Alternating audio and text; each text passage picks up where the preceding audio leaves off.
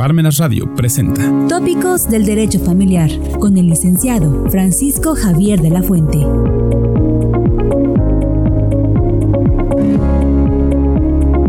Hola, muy buenas tardes.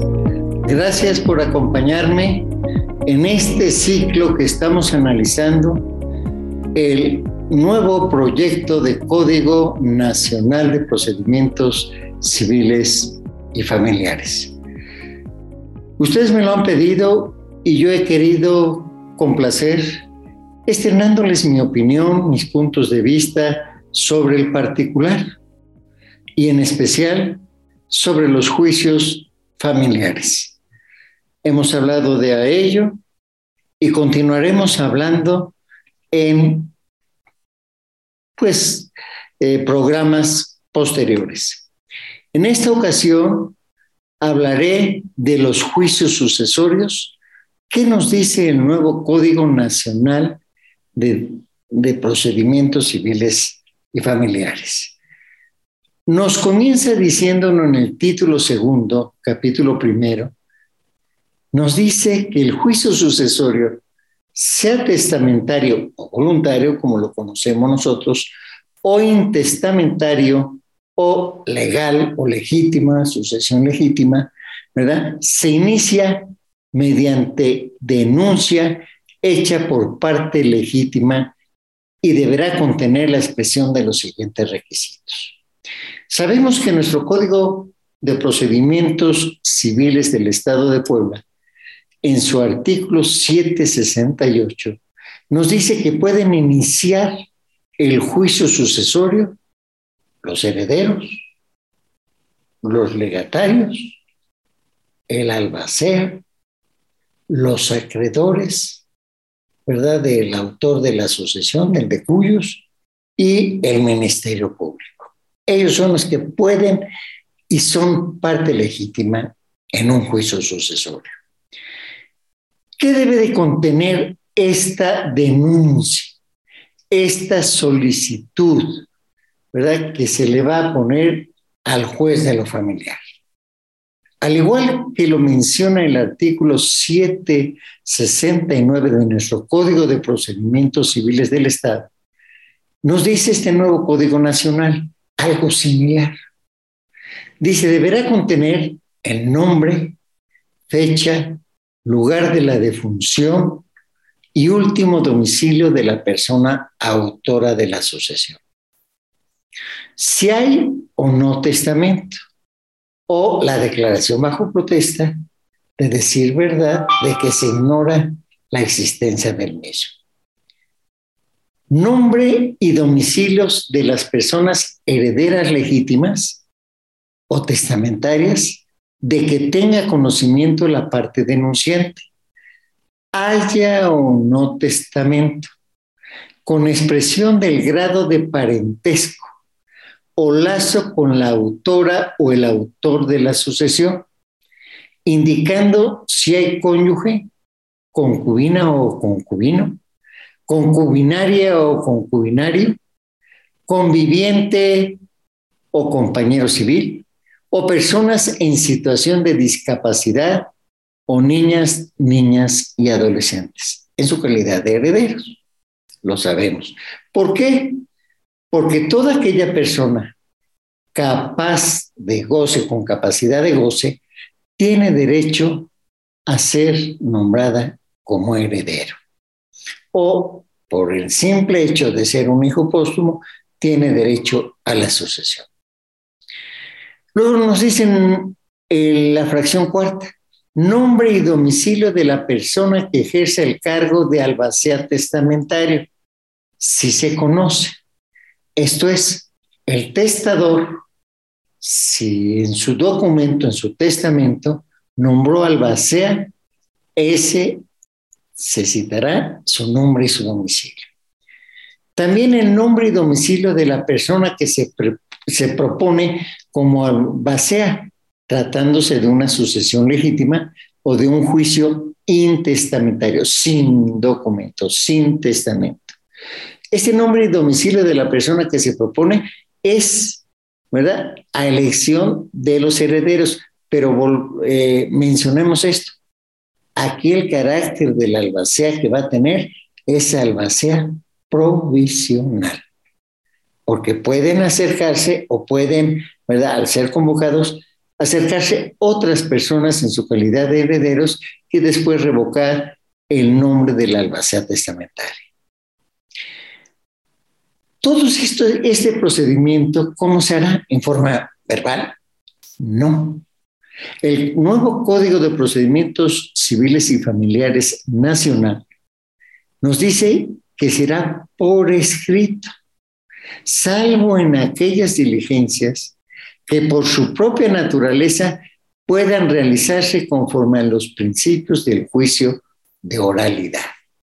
Solamente en esos casos, fuera de eso, tendrá que tramitarse por escrito. Así lo menciona nuestro código. Y luego nos sigue diciendo lo que nuestro Código de Procedimientos Civiles poblano, en su artículo 770, nos dice, con el escrito de denuncia del juicio sucesorio testamentario e intestamentario, deberán acompañarse los siguientes documentos. Copia certificada del acta de defunción de la autora o el autor de la sucesión. El testamento sí lo hay. Los atestados del registro civil, es decir, las copias certificadas de las actas del registro civil que comprueben el parentesco con, con la autora o el autor de la sucesión el documento que acredite la relación con la autor o el autor de la sucesión, tratándose de cónyuges, en este caso, el acta de matrimonio, o concubinos o convivientes. Concubinos, pues la posesión de estado de casado, o convivientes, la constancia de la Dirección General de Gobierno o del registro del Estado Civil, tratándose de Coahuila, de compañero civil, es un conviviente o que es un compañero civil. Las capitulaciones matrimoniales o documento que contenga el régimen patrimonial, si están casados bajo el régimen sociedad conyugal, y que rige la relación contractual con la autora o el autor de la sucesión, o constancia de inexistencia expedida por la autoridad competente. ¿Dónde la podemos obtener? Pues en el registro público de la propiedad, porque sabemos que las capitulaciones matrimoniales que se celebran bajo el régimen sociedad conyugal deben de inscribirse en el, en el registro público de la propiedad si es que se comprenden bienes inmuebles. O si posteriormente se pretenderá pues comprar alguno de ellos deberán inscribirse en el registro público de la propiedad. O pueden o no pueden celebrarse capitulaciones matrimoniales. Luego nos dice que tan luego se radique un juicio sucesorio, el juez dictará con audiencia del Ministerio Público, mientras no se presenten los interesados, ¿verdad? Alguno o, o y a menos de que los, alguno de los cónyuges, concubines o convivientes tuviera la posesión o administración de los bienes, las medidas cautelares necesarias para asegurar los bienes y si hay peligro de que se oculten o dilapiden los mismos. Fíjense bien, aquí nos está hablando que eh, la autoridad juzgadora dictará las medidas preventivas para asegurar los bienes que conforman el acervo hereditario, los bienes que conforman el caudal hereditario o la masa hereditaria. Pero ¿cómo la va a dictar? De oficio. No lo entiendo de otra manera. Dice, él las va a dictar como medida cautelar. ¿Para qué? Para que no se oculten o dilapiden los bienes. Aquí nuestra ley queda la albacea solicitar las medidas de aseguramiento. Y el artículo 771 nos dice no solamente eso, sino él dictará a solicitud de cualquiera de los herederos las medidas de aseguramiento de los bienes que conforman el acervo hereditario. Estas medidas pueden ser urgentes, ¿verdad? Y aquí dice, ¿qué va a reunir? Nosotros sabemos que nuestro artículo 769, y yo lo creo que así debe de continuar, ahí nos menciona en este artículo, en su fracción sexta, que deberá mencionarse todo lo que conforma el acervo hereditario.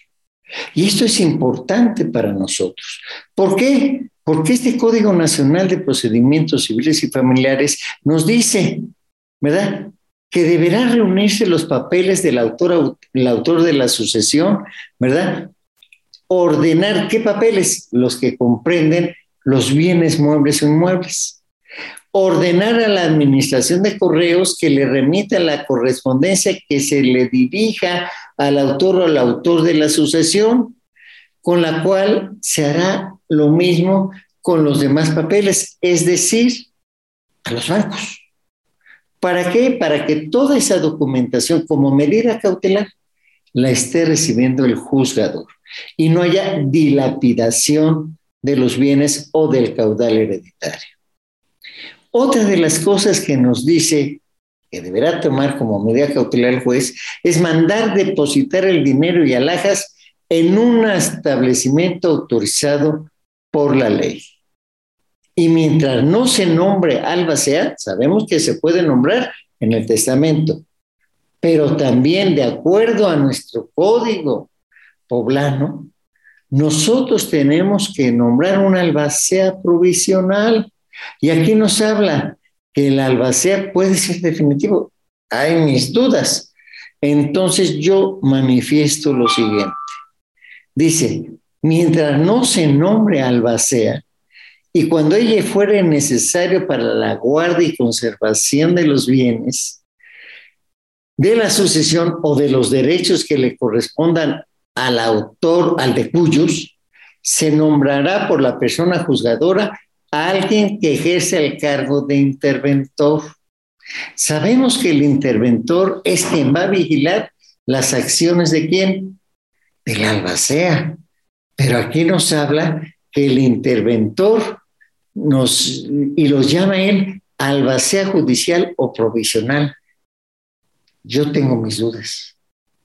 Una cosa es el interventor como nosotros lo conocemos, aquel que va a supervisar la labor del albacea, aquel que se va a vigilar por el heredero ausente o por aquel que desconfía, se nombra un interventor que va a vigilar al albacea. Pero aquí lo llama nuestro nuevo Código de Procedimientos Civiles y Familiares albacea judicial o provisional. ¿Esto para qué? Para que dentro del término de 10 días acuda a aceptar el nombramiento conferido y de no comparecer a esa aceptación, se designará otro en, sustitución con la obligación y responsabilidad de actuar de manera diligente, bajo el apercibimiento de que los interesados puedan, incuar los procedimientos para el resarcimiento de los daños ocasionados por su actuar. Yo creo que aquí debemos de tener mucho cuidado en esto. Albacea judicial o albacea provisional. Son dos los momentos que por su duración al albacea recibe ese nombre. Albacea provisional, mientras no se designa el definitivo. Y albacea definitivo, que es el que concluye el juicio. También nos dice, también se deberá nombrar por la persona juzgadora interventor o provisional o albacea judicial los confunde, ¿verdad? En caso de que no haya heredero o el nombrado no entre en la herencia. Yo tengo mis dudas al respecto. Creo que esto debe suprimirse o debe de modificarse. Nos dice luego La persona que ejerce el cargo de interventor, albacea judicial o provisional, desempeñará únicamente funciones administrativas para la conservación de los bienes de la sucesión o los derechos que correspondan al autor, ¿verdad? Al de cuyos, y a las que se refieran al pago de las deudas mortuorias, impuestos fiscales o alimentos con autorización judicial. Hay sí obligaciones de hacer pagos inmediatos, como son algunas deudas mortuorias, la situación de los alimentos, el pago de los este, impuestos fiscales y como deudas mortuorias sabemos que son deudas del último funeral o de la última enfermedad, no, del funeral o de la última enfermedad, el de cuyos. Si hubiera bienes degradables o de fácil descomposición, se autorizará a la albacea provisional su enajenación. Ya sin previa autorización de los herederos, yo creo que aquí tenemos que ser muy cuidadosos en este y debemos tomarlo con pinzas. Estos son de los aspectos que yo creo deben vigilarse mucho en este nuevo Código Nacional de Procedimientos Civiles y Familiares. Nos sigue diciendo este capítulo que si los bienes estuvieran en lugares diversos o larga distancia, bastará para la formación del inventario que deberá realizar la persona que ejerza el cargo de interventor o albacea provisional, que se haga mención de ellos y de los títulos de propiedad. Si existen entre los papeles del de cuyos o la descripción de ellos según las noticias que se tuvieran. También dice, podrá el albacea provisional o albacea judicial, vuelvo a repetir, promover las demandas que tengan por objeto recobrar bienes o hacer efectivos derechos pertenecientes a la sucesión y contestar las demandas que contra ella se promuevan. O sea, ya le está dando facultades que sabemos nosotros, el albacea tiene tres funciones principales. Una, ejecutar la última voluntad del de Dos, administrar los bienes del de o los bienes que conforman el acervo hereditario. Tres, representar a los herederos legatarios, mandatarios o encomenderos. Esas son las funciones del albacea. Y hacer todos los trámites que le señala aquí en Puebla el artículo 3455. Nos dice que el albacea provisional no podrá deducir en juicio las acciones que por razón de mejoras, manutención o reparación tenga contra la testamentaria o el intestado, sino cuando haya hecho esos gastos con autorización previa de quién? De los herederos. Que le autoricen que esos gastos se deben de hacer. Porque son, acuérdense, son gastos necesarios, útiles y gastos voluntarios. Entonces, el albacea sí tiene que cubrir todos los gastos necesarios, pago de impuestos, etcétera. Pero los gastos útiles, cuidado, debe de hacerse siempre con la aprobación de los herederos, igual que los voluntarios. En caso de que se haya otorgado las medidas urgentes para la conservación de los bienes, la persona juzgadora, el juez, dice, abrirá la correspondencia que se encuentre dirigida el de cuyos, en presencia de la Secretaría Judicial y la persona que ejerce el cargo de albacea provisional, en los periodos que señala las circunstancias del caso. Ellos recibirán la que tenga relación con el caudal hereditario, la más hereditaria dejándose testimonio en autos y la persona juzgadora deberá conservar la restante para darle en su oportunidad el destino correspondiente. El albacea tendrá el 2% del importe de los bienes, si no exceden de 20 mil pesos. Si exceden de esta suma, pero no de 100 mil pesos, tendrá además el 1% sobre el exceso.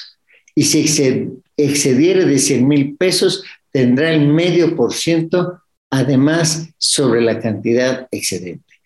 Aquí hay una situación en nuestro artículo poblano, el 3483, nos dice que el albacea, el albacea, no el provisional, ¿eh? el albacea definitivo, cobrará el 5% de cantidad líquida, el 10% de los frutos, ¿verdad? Que perciba el acervo hereditario. Y el tanto por ciento que señale el arancel para el cobro de honorarios profesionales. Aquí ya no se está, y el albacea provisional no tendrá, ¿verdad?, costa alguna. Es decir, no se le pagarán gastos. Este artículo sí nos dice que el albacea provisional tiene, por esa administración provisional, momentánea que va a ser el 2% del importe de los bienes, si no excede de 20 mil pesos. Si exceden de esta suma, pero no de 100 mil, tendrá el 1% sobre el caudal hereditario. Y si excediere de 100 mil pesos, tendrá el medio por ciento. O sea, realmente algo, pues muy, muy rápido. Luego nos dice, el albacea provisional cesará en su cargo luego que se dé a conocer el albacea nombrado por los herederos, o sea, el definitivo, y aquel entregará a éste los bienes, así como la cantidad que resulte de la venta de los bienes a que se refiere este Código Nacional sin que pueda retenerlos bajo ningún protesto, ni aun por razones de mejoras o gastos de manutención o reparación. Quiero hacer la aclaración que nuestro Código de Procedimientos Civiles del Estado nos dice que la posesión de los bienes que conforman el acervo hereditario y del de cuyo van a estar en poder de la cónyuge supérstite. Es decir, del cónyuge que sobrevive, porque están casados bajo el régimen de sociedad conyugal. En dado caso, van a estar en posesión de los herederos si estos ya los tienen. Y en caso de que estén en un tercero, con un tercero, van a estar en poder del albacea. ¿Sí? Esto es importante. Y aquí nos está diciendo que el albacea provisional deberá entregar al albacea definitivo todos esos bienes. O sea, desde un principio el albacea provisional tiene la custodia de los bienes. ¿Y qué pasa si está casado bajo el régimen de sociedad conyugal? Interrogante. Yo se lo someto a su consideración. En los juicios sucesorios en que haya herederos o legatarios que sean adolescentes, adolescentes siguen siendo menores de edad. Siguen siendo niños y niñas, como lo marca ya la Suprema Corte de Justicia. Si han cumplido 16 años, podrán designar un tutor dativo que lo represente en el juicio. Si los niños o niñas no han cumplido 16 años, así como las personas con discapacidad, deberán promover a través de su tutor o tutora ya sea especial, interino definitivo, o aquella persona que brinde apoyos a una persona con discapacidad para el ejercicio de su capacidad jurídica, exhibiendo la resolución judicial que acredite con el cargo que se ostenta. Mucho cuidado con esto. ¿Por qué? Porque aquí nos está atendiendo a lo que la Ley General de los Niños, Niñas y Adolescentes y la Convención de los Derechos de los Niños, Niñas y Adolescentes es que todos los menores de edad, sean infantes 0 a los 6, sean niños y niños 7 a los 12, sean adolescentes 13 a los 17 años, ¿verdad? Todos ellos ya tienen no solamente capacidad de goce, sino también capacidad de ejercicio. ¿Por qué? Porque son titulares de sus derechos. Y aquí hay algo importante. Dice, bueno, sí, es que deben de actuar con un representante, sí, pero si estos niños ya tienen una capacidad cognitiva, una capacidad de información vasta, ellos pueden por sí mismos actuar y defender sus, sus derechos de los que son titulares, porque tienen derechos de ser escuchados en juicio por sí mismos. Hay que ver esto con sumo cuidado. Y luego nos dice, cuando la persona juzgadora considere que los niños, niñas y adolescentes tienen la capacidad suficiente para promover al tutor que haya de representarles en juicio, debe concedérseles el derecho de proponerlo. Es lo que en los juicios, lo que nuestro Código Civil poblano ya comprende la tutela voluntaria. O sea, del menor, o sea, ya le están dando derecho a la persona para que lo represente en juicio, como una especie de tutor que dativo. Puede también el testador haberle nombrado un tutor testamentario, ¿sí? O puede existir una tutela legítima. La ley sigue diciendo que en las sucesiones de extranjeros se dará a los cónsules o agentes consulares la intervención que la ley o los tratados o usos internacionales les concedas. Y serán remitidos a los juicios testamentarios y a los intestamentarios siempre que no se haya dictado adjudicación que todos los ordinarios especiales, ya sea por acciones reales, personales o ejecutivas, siempre que las demandas sean incuadas antes o después en contra de la persona de, de, cuyos, del autor de la sucesión.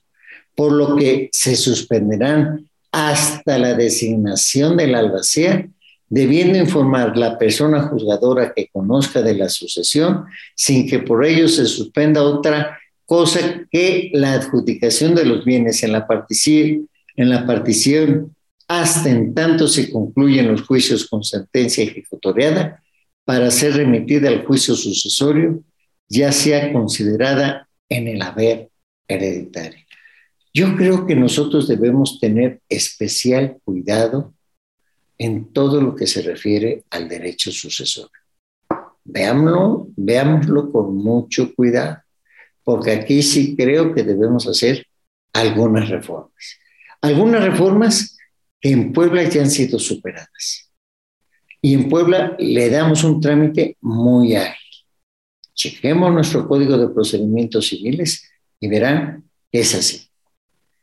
Luego nos dice, todas las sentencias ejecutoriadas de las semanas ordinarias ejecutivas que se dedujeron contra los herederos del difunto cuando afecten a otros acreedores en su calidad de tales, después de denunciado el intestado, Dice, de manera excepcional, en el juicio testamentario, cuando quede de manifiesto que dolosamente el heredero repudió con la intención de evadir el cumplimiento de una obligación en perjuicio de acreedores, el heredero, de cuyos, sin que ello sea considerado vulnerar la voluntad del testador, y en su caso quien solicitará la remisión de la sentencia ejecutoriada será la persona, ¿verdad? En este caso el juez, en la que se encuentra radicada la testamentaria. Por otro lado, se nos dice en estas discusiones del juicio, son acumulables a los juicios testamentarios e intestamentarios los juicios ejecutivos incuados contra el finado, contra el de cuyos, antes de su fallecimiento. Sabemos, porque son cargas de la herencia. Recordemos, la sucesión o la herencia es la transmisión de los bienes, derechos y obligaciones, obligaciones que se transmiten a sus herederos legatarios mandatarios o encomenderos para después de su muerte. Dice también que es acumulable las demandas por acciones personales pendientes en primera o única instancia contra el finado. Las obligaciones pueden ser del autor de la sucesión, pero no olvidemos, no olvidemos que en favor del heredero se tiene el beneficio de inventario. Es decir, que el heredero solamente va a responder hasta por donde importe el monto de lo que él va a recibir, el monto de lo que él va a tener en su poder. Dice, en los juicios contra el de cuyos, respecto de acciones reales pendientes en primera o única instancia, juicios reivindicatorios, plenarios de posesión, etcétera, también se van a acumular a las testamentarias. También lo dice el artículo 769, fracción sexta. Hay que cuidar mucho estos aspectos porque nuestro Código de Procedimientos Civiles ya lo contempla y está más claro y más accesible que todo esto. Las demandas ordinarias o ejecutivas promovidas contra los herederos o legatarios en dicho carácter después de enunciada la sucesión. Esto es importante. Se siguen acumulando qué? Los juicios que se sigan las personas herederas deduciendo la acción de petición de herencia, ya impugnando el testamento la capacidad de aquellas personas herederas presentadas o reconocidas o exigiendo su reconocimiento, siempre que esto último contesta antes de que se adjudique. ¿Cierto? Pero fíjense bien, la última parte, siempre que esto acontezca antes de la adjudicación. Que si ya se adjudicaron los bienes y hay una acción de petición de herencia que sabemos nosotros, la podemos tramitar de acuerdo a nuestro Código de Procedimientos Civiles, en vía incidental o en vía de juicio. En vía incidental mientras se tramita el juicio y en vía de juicio una vez adjudicados los bienes. Ojo, esta fracción quinta que dice que también se acumula a los juicios sucesores. Dice, las acciones de las personas legatarias reclamando sus legados siempre que sean posteriores a la acción de inventarios y antes de la adjudicación, excepto los legados de alimentos, de pensiones, de educación y de uso y habitación, es decir, usufructo parcial. Legados de alimentos y de pensiones y de educación. Bueno. En este capítulo también nos dice, en los juicios sucesorios, el Ministerio Público representará a las personas herederas ausentes mientras no se presenten o no acrediten su representante legítimo. O las personas con discapacidad, niñas, niños o adolescentes que no tengan representantes legítimos y al Sistema para el Desarrollo Integral de la, de la Familia o Beneficencia Pública o instituciones educativas o el fisco del Estado a quien señale el código sustantivo en cada entidad federativa. Recordemos, es que en cada entidad federativa heredan en una sucesión legítima los descendientes nacidos opuestos, la cónyuge supérstite o concubina, supérstite, los ascendientes, los parientes colaterales, Puebla hasta el sexto grado. En otros estados hasta el cuarto grado. Aquí en Puebla, la UAP y la asistencia pública. En otros estados, una universidad, el fisco del estado o la tesorería del estado, o también la universidad de ese estado, ¿verdad? O la beneficencia pública o asistencia pública.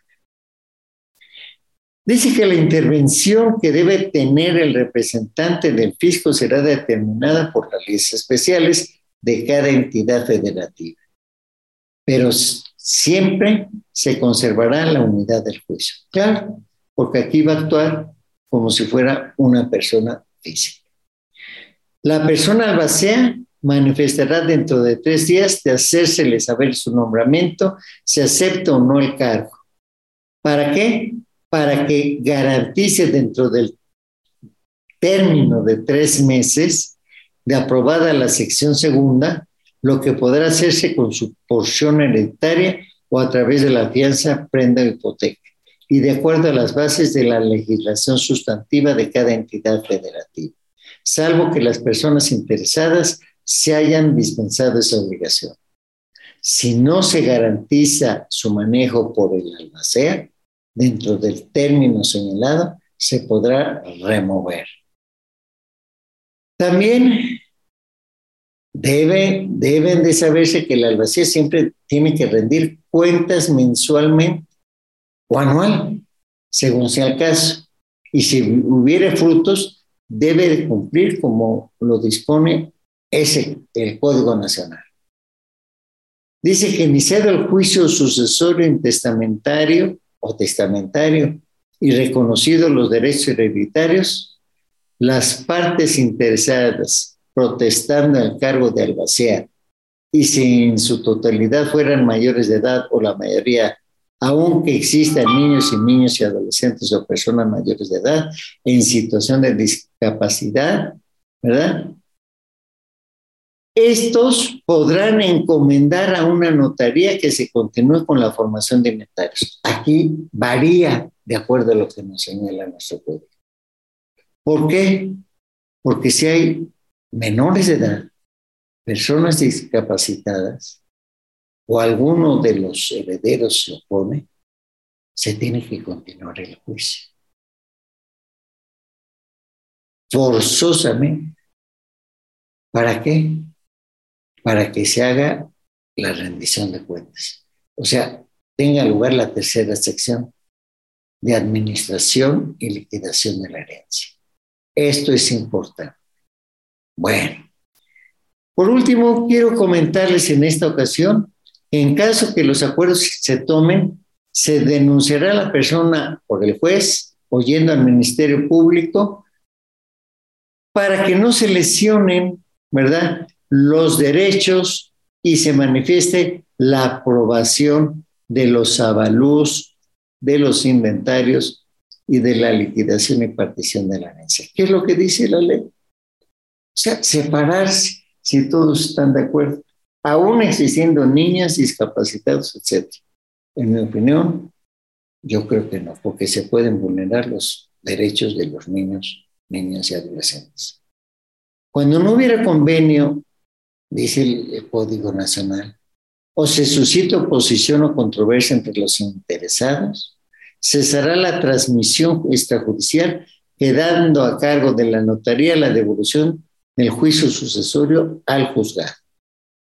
Pues yo creo que eso es inútil, vaya, si ya hay contradicción desde un principio, pues que se continúe en el juzgado y no en la notaría, si no serían gastos inútiles. Quedará bajo la responsabilidad de la notaría la satisfacción del interés fiscal que genere la adjudicación de los bienes que señale el acervo hereditario. Y aquí, y hasta ahí la voy a dejar. Dice nuestra código. Por favor, pongan atención que ya no lo señala nuestro código poblano. Dice, en los juicios sucesorios se formarán cuatro secciones compuestas de los cuadernos necesarios. Pueden iniciarse conjuntamente las secciones segunda, tercera y cuarta, cuando simultáneamente se puedan aprobar las dos primeras y la última se turne para dictar sentencia de adjudicación. Dice, la primera sección se llamará de la sucesión y comprenderá, comprenderá el testimonio, testimonio de protocolización o la denuncia, las citaciones de los herederos y la convocación a quienes se crean con derecho a la herencia a través de dictos, el reconocimiento de los derechos hereditarios y tanto de la validez del testamento como de la declaración de herederos, lo relativo al nombramiento de o aceptación del albacea, los incidentes que se promuevan sobre la remoción de interventores o albaceas judiciales o provisionales. Eso comprenderá la primera sección llamada de la sucesión, También todas las resoluciones que se pronuncien sobre la validez del testamento o la capacidad legal para heredar y la preferencia de los derechos. Que aquí nuestro Código Poblano nos señala el 781. Hasta aquí dejo por esta ocasión mi tema para continuarlo la semana que entra. Muchas gracias por su atención y cualquier duda, cualquier comentario, estoy a sus órdenes. Gracias y nos vemos la semana que entra. Hasta luego. Muy buenas noches tengan ustedes y nos estamos viendo. Radio presentó Tópicos del Derecho Familiar.